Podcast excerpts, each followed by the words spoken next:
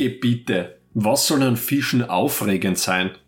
Da sitzt man ja nur herum und wartet ewig. Jeder Angler kennt wohl solche oder ähnliche Vorurteile gegenüber seiner Leidenschaft. So geht es aber nicht nur uns Anglern, auch andere Hobbys sehen sich Vorurteilen gegenübergestellt. Wir finden Grund genug, da mal genauer hinzusehen. Wir sind Fisch Ahoi und das ist eine neue Folge von Routentausch. Der Podcast-Serie, in der in jeder Folge ein Angler seine Route mal zur Seite legt, um ein anderes spannendes Hobby näher kennenzulernen. Im Gegenzug dazu darf dann sein Gegenüber erste Würfe, erste Bisse und hoffentlich erste Drills erleben. Ob bei dieser Begegnung Vorurteile bestätigt werden oder sich als falsch herausstellen, das finden wir gemeinsam heraus. Mein Name ist Gunnar Zlöbel, ich bin Redakteur bei Fischer Heu und ich darf euch durch diese Folge von Routentausch begleiten. Heute nimmt Angler Simon seinen Kumpel Jakob zum ersten Mal mit aufs Boot zur winterlichen Barschangelei. Später am Abend geht es dann mit Jakob zu einem, na sagen wir mal eher härteren Sport, zum Eishockey. Servus, grüß euch, ich bin der Simon aus Graz, bin 30 Jahre alt. Ich gehe heute mit dem, mit dem Jakob fischen und bin begeisterter Angler und Sportfischer. Ich bin der Jakob, ich bin äh, aus Graz. Ich zeige dem Simon heute das Eishockey spielen. Doch bevor wir uns jetzt aufs ewige Eis begeben, ab ans Wasser. Viel Spaß bei Routentausch, Angeln trifft Eishockey.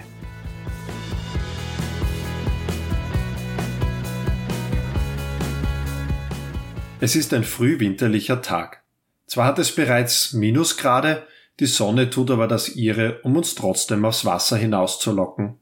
Wir treffen uns mit Jakob an Simons Hausgewässer, einem Schottersee in der Nähe von Graz. Dort angekommen verladen wir auf ein kleines oranges Boot. Viel Ausrüstung ist es nicht. Zwei Routen mit Rolle, ein Kescher und ein Ködertascher. Während wir das Boot besteigen und uns der kleine Elektromotor mit langsamer Geschwindigkeit auf den See hinausschippert, erklärt Simon Jakob das heutige Vorhaben. Wir werden jetzt versuchen, einen Barschschwarm zu finden und dann gezielt die Fische anzufischen. Was meinst du mit anzufischen? Anzufischen ist es einfach so, dass wir, wie gesagt, die Fische aktiv suchen. Wir fischen ja heute mit Kunstköder und den Fisch aktiv mit einem Kunstköder versuchen zu überlisten. Okay. Aber Barsche werden auch gejagt, oder? Von Hechten zum Beispiel? Genau, Barsche werden auch gejagt von Hechten oder Welse, so wie in diesem See da ähm, sind sehr, sehr große Welse drinnen. Äh? Ja, also ich stehe also ich stehe da, habe ich heuer mit einem Kollegen, äh, waren wir heuer Wels klopfen da und da habe ich einen Wels gefangen mit äh, 2,38 Meter und das Echt? vor den Haustüren von Graz. Ja, das ist echt riesig. Schwimmt im Badeseen auch sowas rum? Ja, ich man- habe schon mal Geschichten gehört. Ja, so man glaubt es kaum, aber es gibt auch in, in Badeseen ähm, wirklich sehr, sehr große ähm, Fische und da sprechen wir dann vom Wels. Das ist eigentlich in Europa der größte Süßwasserräuber, was es gibt und die können bis zu 2,70 Meter lang werden. Okay, aber so groß wie du, wo bist du immer gewesen? In Spanien? In am, Spanien, ja. Am Po, oder? Der Bo ist in Italien, in Ah, Spanien ist es der Ebro. Der Ebro, Ja. genau richtig, Ja. Jakob. Ja. Ja, da stehe ich bei 2,51 Meter, ähm, ähm, halb Mandarin, Das also ja einen Mandarin-Wels, das ist noch Zweimal so groß wie du. Zweimal so groß wie ich, aber die Leute, die was mich kennen, wissen, Aber dass nicht- ich nicht der aber nicht so Größte bin. aber nicht so schwer. Na, Spaß beiseite. Ich gesagt, ja, Spanien stehe ich bei 2,51 Meter. Okay, siehst das ja auch als Sport, ist ja auch ein Sport für dich, oder? Genau, also ich bin nicht der typische Kochtopf, Angler oder auf Deutsch gesagt altvatrischer Angler, so wie es dann vorstellst, mit Gummistiefel, Hut und äh, grüner Jacke. Das sieht man ja, du bist ja wirklich recht stylisch Genau, angezogen. also ich finde, äh, Fischen ist mittlerweile schon ein, zum ziemlichen Lifestyle-Sport geworden. Also ich ziehe mir gern schön an zum Fischen. Aber stylische Kleidung und coole Sneakers fangen nun mal keine Fische. Also Routen raus und Köder ins Wasser. Und wir probieren jetzt einfach einmal Richtung Ufer zu werfen und einfach flächentechnisch dieses, äh, dieses Gebiet abzuwerfen. Okay. Wenn du noch nie geworfen hast, du machst da den Bügel auf, ja. dann haltest du die Hand und probierst einmal und lass die Schnur aus, wenn du auswirfst. Genau, das hat schon mal nicht so schlecht ausgeschaut. Dann machst du den Bügel zu. Genau. Und dann lässt du den Köder mal absinken und du imitierst mit diesem Kunstköder, was wir gesagt haben, ähm, einen echten Fisch und wir probieren jetzt einen Hecht oder einen Barsch da zum Überlisten. Okay. Das heißt, Wie tief ist das da? Und da hat es jetzt ungefähr 8 bis 10 Meter. Du kannst jetzt wieder kurbeln. Genau. Jetzt lässt du wieder absinken. Und du schaust auf die Schnur. Jetzt kannst du wieder ein bisschen kurbeln. Jetzt kannst du ihn eigentlich einholen. Ist der schon unter mir jetzt? Ja. Okay. Stopp, stopp. Jetzt holst du ihn auf. Okay, du warst im Kraut. Das Kraut müssen wir auch tun, weil wenn das. Gib her. Wir liegen mit dem Boot rund 20 Meter vom Ufer entfernt und treiben langsam dahin. Jakob macht unter Simons Anleitung seine ersten Würfe und tatsächlich, der erste Fischkontakt lässt keine 10 Minuten auf sich warten. Ein kleiner Hecht verfolgt Jakobs Gummifisch bis zur Wasseroberfläche, begutachtet ihn noch ein letztes Mal, um dann blitzschnell wieder in die Tiefe abzutauchen. Und Jakob? War schon jetzt interessant, wie da der Fisch nachgeschwommen ist. Hm? Ja, unglaublich. Also das zu sehen war echt geil. Vor allem, wie er dann abdreht hat, als er uns gesehen hat. Ja, ich, Sie sehen die uns vom Wasser aus? ich glaube, er war einfach ein bisschen, äh, bisschen ge, gebremst, weil du die Köderführung so langsam gemacht hast. Und das hat dann, hat dann, hätte ich gesagt, eher fast ein bisschen unnatürlich ausgeschaut. Und deswegen hat er abgedreht, Mhm. weil es ihm, auf Deutsch gesagt, Spanisch vorkommen ist. Sind Barsche eher am Ufer zu finden oder auch da im tiefen Wasser? Man glaubt es kaum, aber man kann wirklich gute und große Fische wirklich auch so in ufernah. Ja, jetzt haben wir ein bisschen gehabt. Ja, jetzt haben wir ihn. Ja. Ah, und weg ist er. Das war der gleiche. Ja, die von der Hecht gewesen sein, ja. Ah, jetzt hat er steht wieder da. Hast du noch? Na, jetzt müssen wir schauen, vielleicht nimmt man noch. Ja, es, leider, lieber Gunnar, war dein Mikrofon im Weg fürs Anheften. äh, sonst hätten wir den Podcast jetzt gleich wieder abbrechen können, wenn das Gerät da ins Wasser geflogen wäre. ja, aber wir sehen, äh, wir haben eine Fischaktivität, das freut mich natürlich. Ähm, vor allem, wenn wer mit ist, der was noch nicht fischen war oder dem man sich den Sport vielleicht eher etwas näher bringen soll dass man äh, auch sieht, dass Fischen äh, nicht das Klischee hat, dass man zum allem- See geht, äh, Kisten Bier trinkt Das und einfach ich- vier Stunden wartet. Habe ich nämlich immer mit, mit Angeln generell so in Verbindung, dieses Warten. Also ich habe ich hab echt, ich sehe vor mir immer die Leute am See sitzen, einfach nur die Angel raushauen und rauchen und Bier trinken. So. Aber jetzt merke ich halt wirklich, ja, dass das halt echt aktiv auch richtig Lust macht eigentlich. Ja, und deine Würfe werden auch schon wirklich gut. Jakob? Ja, also Jakob, wenn man jetzt da beim Werfen zuschaut, muss ich jetzt echt einmal die Frage stellen, bist du das erste Mal fischen oder was hast du schon ähm, gewisse Berührungspunkte mit Ich, diesem? ich habe tatsächlich äh, schon früher mal ein, bis, ein bisschen angefangen als junger Bur halt im Urlaub klassisch. Äh, hin und wieder mal zu angeln. Jetzt hat er gerade bei mir wieder was bissen, glaube ich. Okay, Also zumindest war kurz was. ein bisschen schneller. Stopp. Die Spin-Stops sind sehr wichtig. Ja. Einfach weitermachen. ja, aber auf jeden Fall so im Urlaub früher habe ich einmal schon hin und wieder immer Angelrute rausgeworfen und auch beim Segeln mit den Großeltern haben wir hin und wieder mal was hinterhergezogen. Aber nie wirklich bewusst mich so damit befasst eigentlich mit dem Angeln. Sondern eher das eigentlich mich gefreut, wenn ich einmal einen Fisch gefangen habe, dass man dann halt selber einen Fisch grillen kann. So in die Richtung, nach dem Prinzip. Jakob sticht gleich in ein angelethisches Wespennest. Catch and Cook, also Kochtopfangeln, oder doch lieber Catch and Release, also den Fisch nach dem Fang wieder zurücksetzen. Eine Frage, die in der Angelwelt immer wieder für heiße Diskussionen sorgt. Wie steht Angelenthusiast Simon zu dieser Frage? Grundsätzlich, ähm, dass es bei mir in Grenzen haltet, dass ich gern Fisch is, außer Fischstäbchen, ähm, betreibe ich eigentlich nur Catch and Release und ab und zu ein, zwei Mal im Jahr nehme ich einmal eine Forelle mit von meinem Flussgewässer, wo ich die Karte habe. So ein, zwei Mal im Jahr nehme ich eine Forelle mit. Äh, nur bei mir so ein Barsch, einen großen, was wir da geredet haben vorher, mit 40 oder 50 Zentimeter.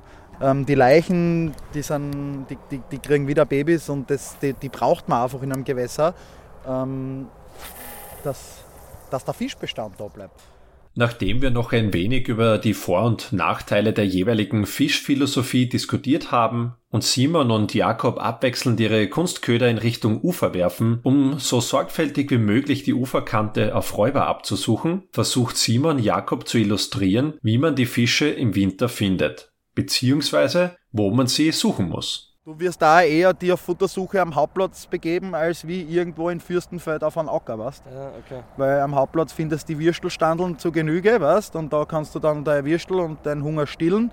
Und wenn du irgendwo äh, am Land bist und auf einem Acker eine Würstelbude suchst, da ist wieder ein Hecht nachgekommen. Vielleicht nimmt er meinen. So Jakob, jetzt hast du den zweiten Nachläufer gehabt. Ist jetzt schon langsam das Fieber bei dir da, dass du sagst, jetzt soll er endlich anbeißen? Ja, es, es, es geht mir schon auf die Nerven, muss ich jetzt sagen. Vor allem nach dem ersten Mal, weil da war er wirklich dran. Jetzt habe ich ihn gar nicht gesehen, leider bei diesem Mal, das hast du mir noch gesagt.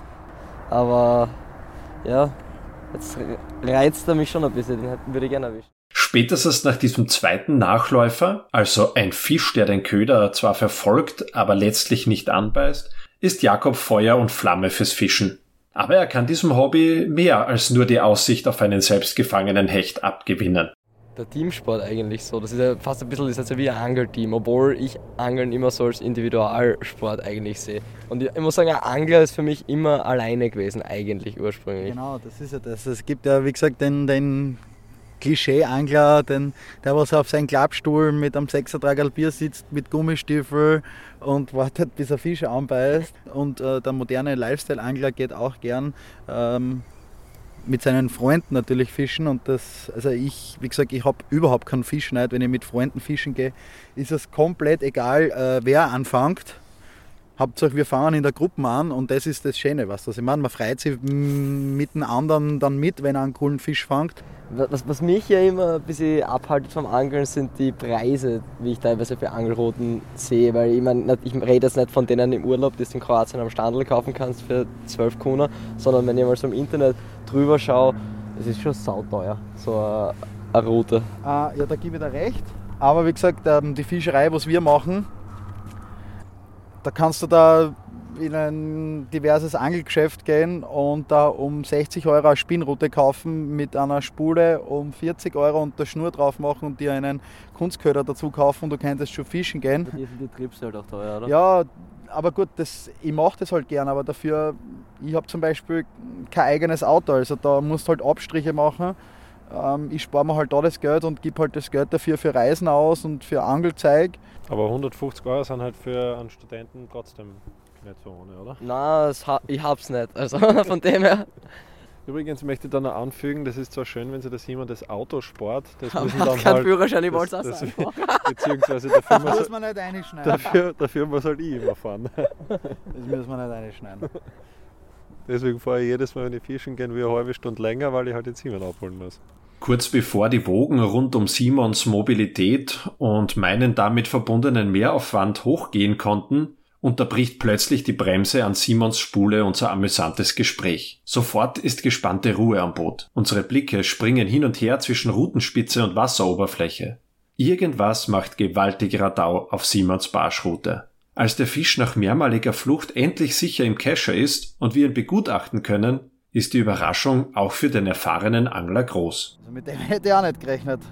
Also ich hätte eher gedacht, dass es ein guter, guter Barsch ist. Das ist eigentlich ein Friedfisch. Und die macht auf der Routen halt ziemlich Spaß, wie man sieht. Was ist das? Es ist ein, ein Friedfisch, eine Schleie. Ah, Auf voll auf Gummifisch. Ja? Und die hat voll Bissen. Augen, schon die roten Augen. Hey, schau dir das an. Hey.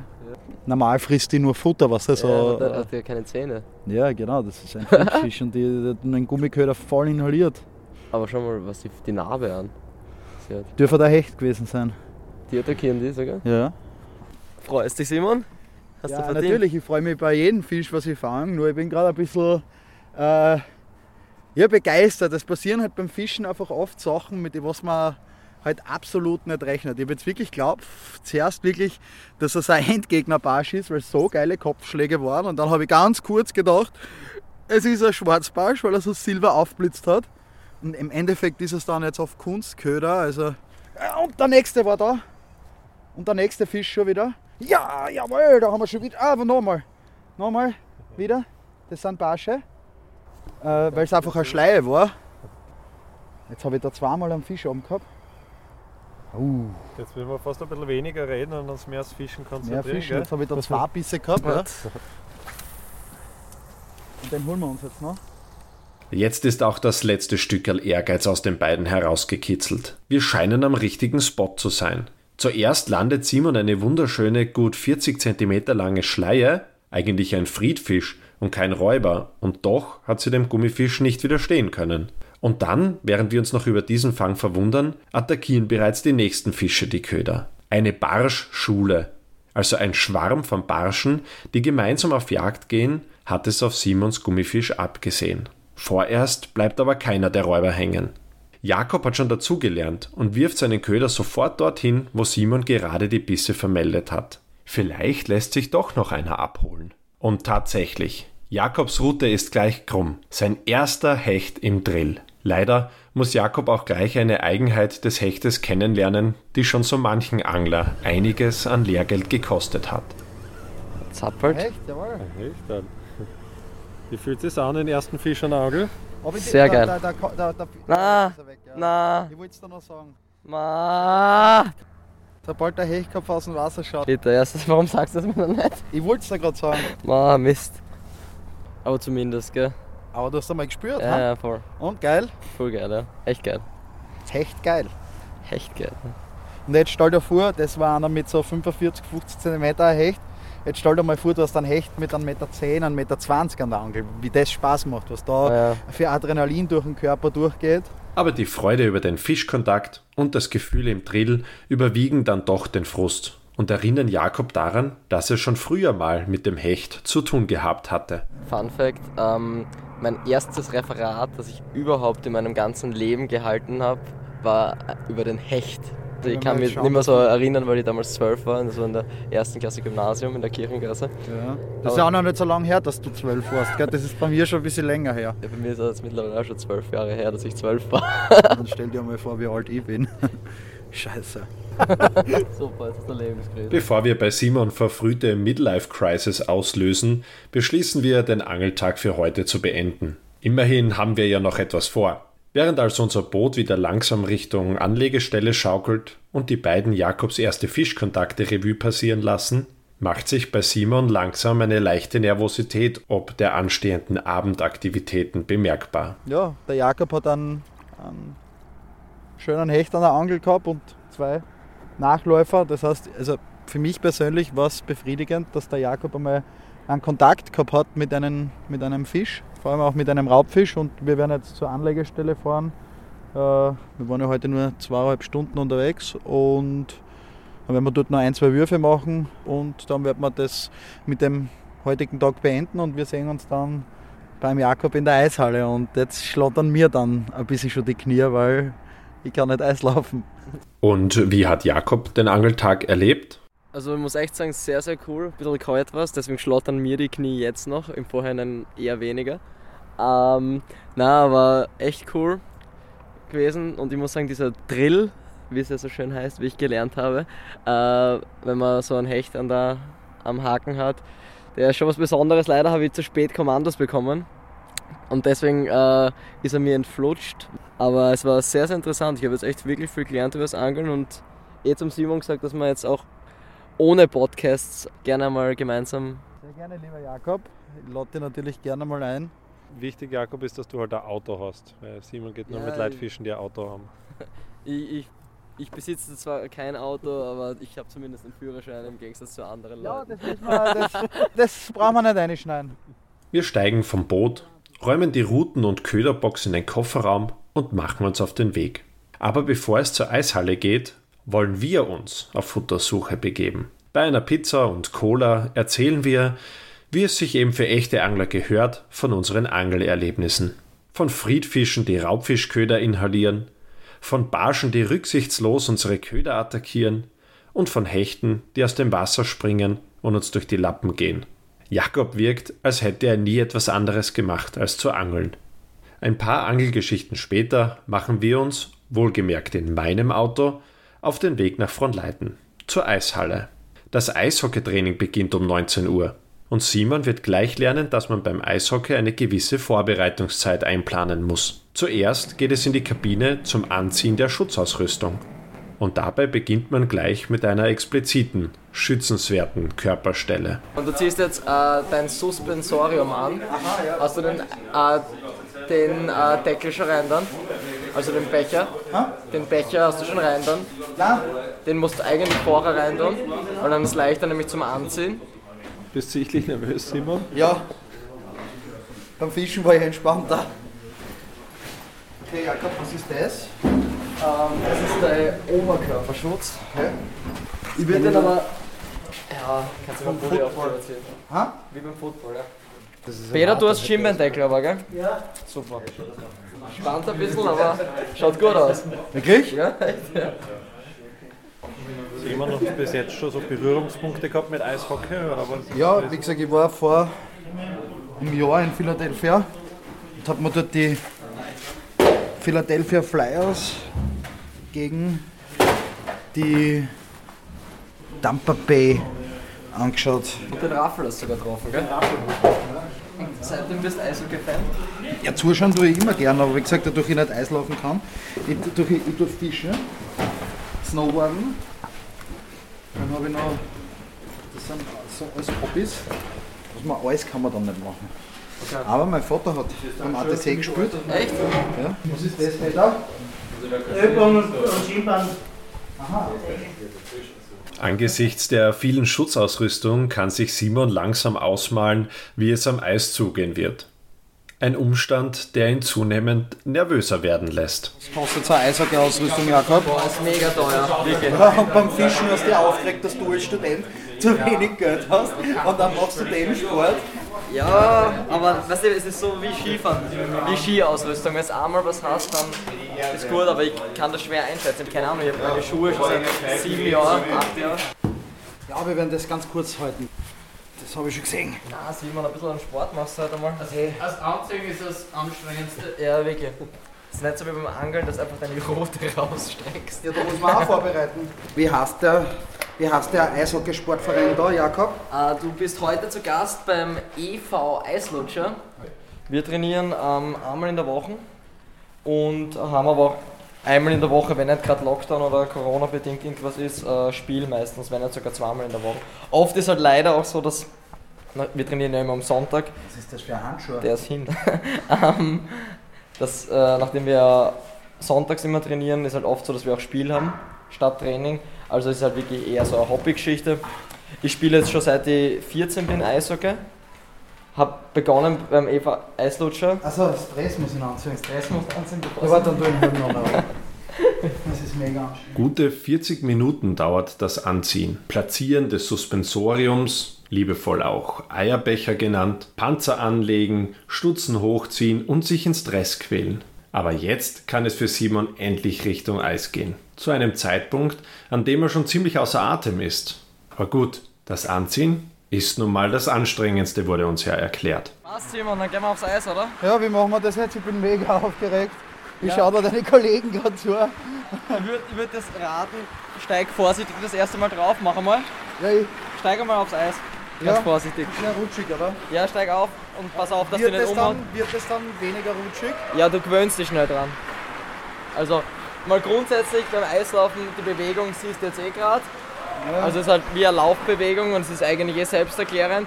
Wichtig ist, dass du einen festen Stand hast und ein bisschen in die Knie gehst auch. Okay. Da, und steig einmal rauf. Steig einmal rauf, schau, dass du nicht umfliegst. Genau, und jetzt schau mal, wie es wie, wie, wie es geht so vom, von der Bewegung her. Ja, es ist rutschig. Ja, probier mal ein paar Schritte zu machen. Es ist ähnlich wie auf einem Boot, aber doch anders. du kannst den Stock auch verwenden, um dich zu... Ja. Ja, gut. Drehung. Genau. Es, es, man kann auch rückwärts laufen, wenn man will. Ja, wenn man will. Genau. Wenn man will. Also, so wie die jetzt das gerade machen. Aber du könnt, könntest ja mitmachen beim Training, oder? Beim Kreisefahren. Fahren wir da mal um, ich will mal am Bug einscheppern. Okay, passt. Okay. Aber laufst eh nicht schlecht, Simon. Echt? Das erste Mal im Leben? Genau.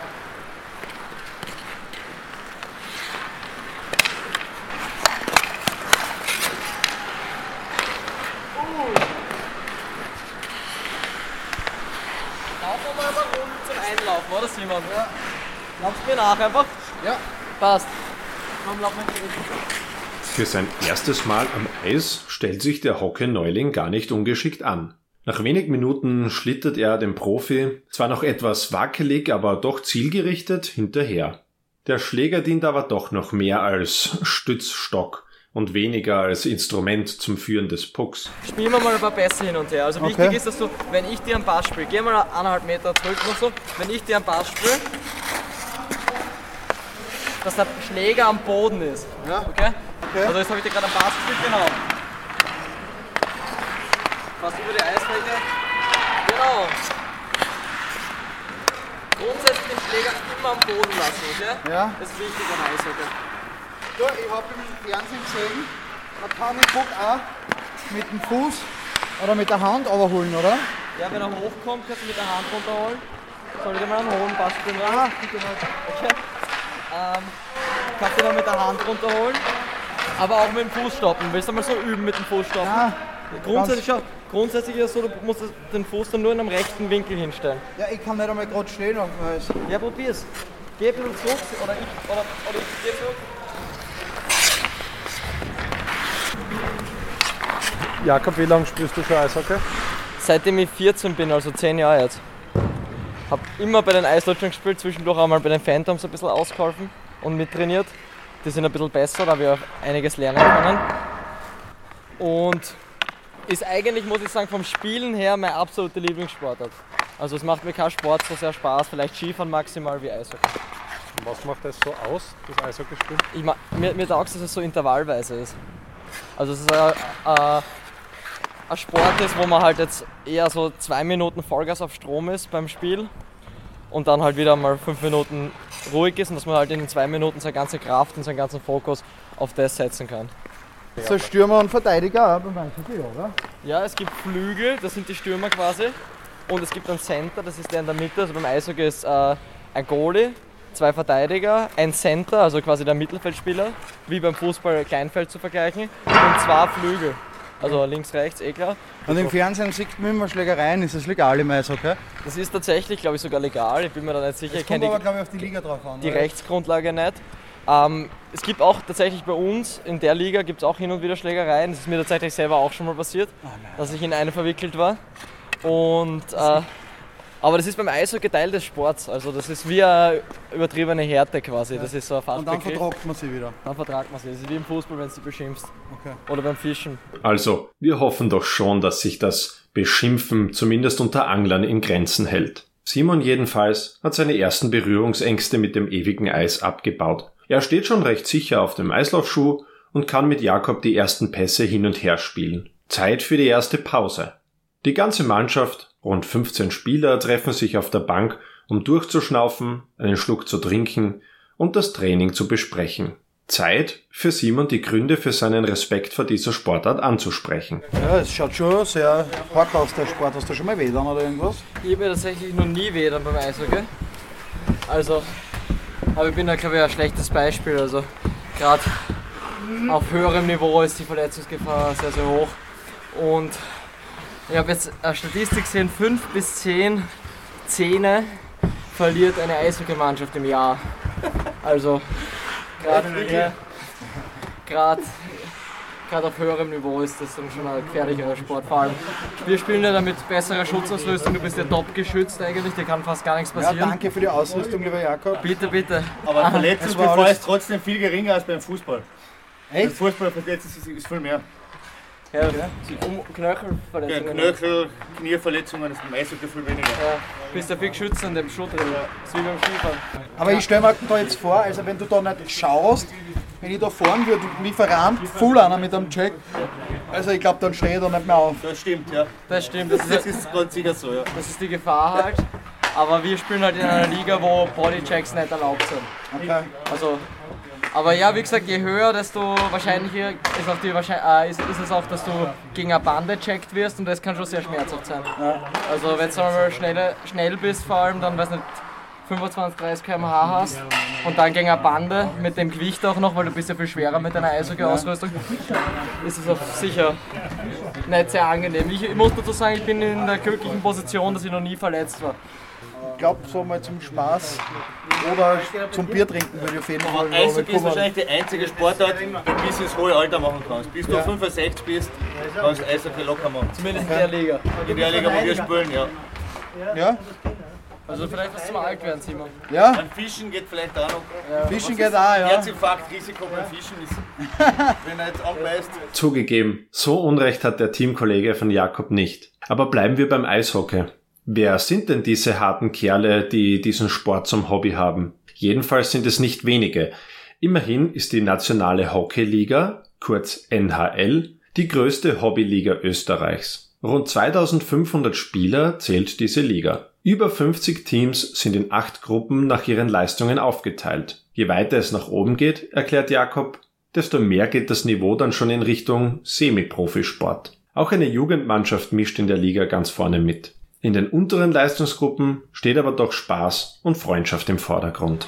Ich habe gesehen, da bei dir im, im Team ist von so vom 20-jährigen jungen Studenten mit wenig Geld bis zum viel reisenden äh, Ingenieur alles dabei.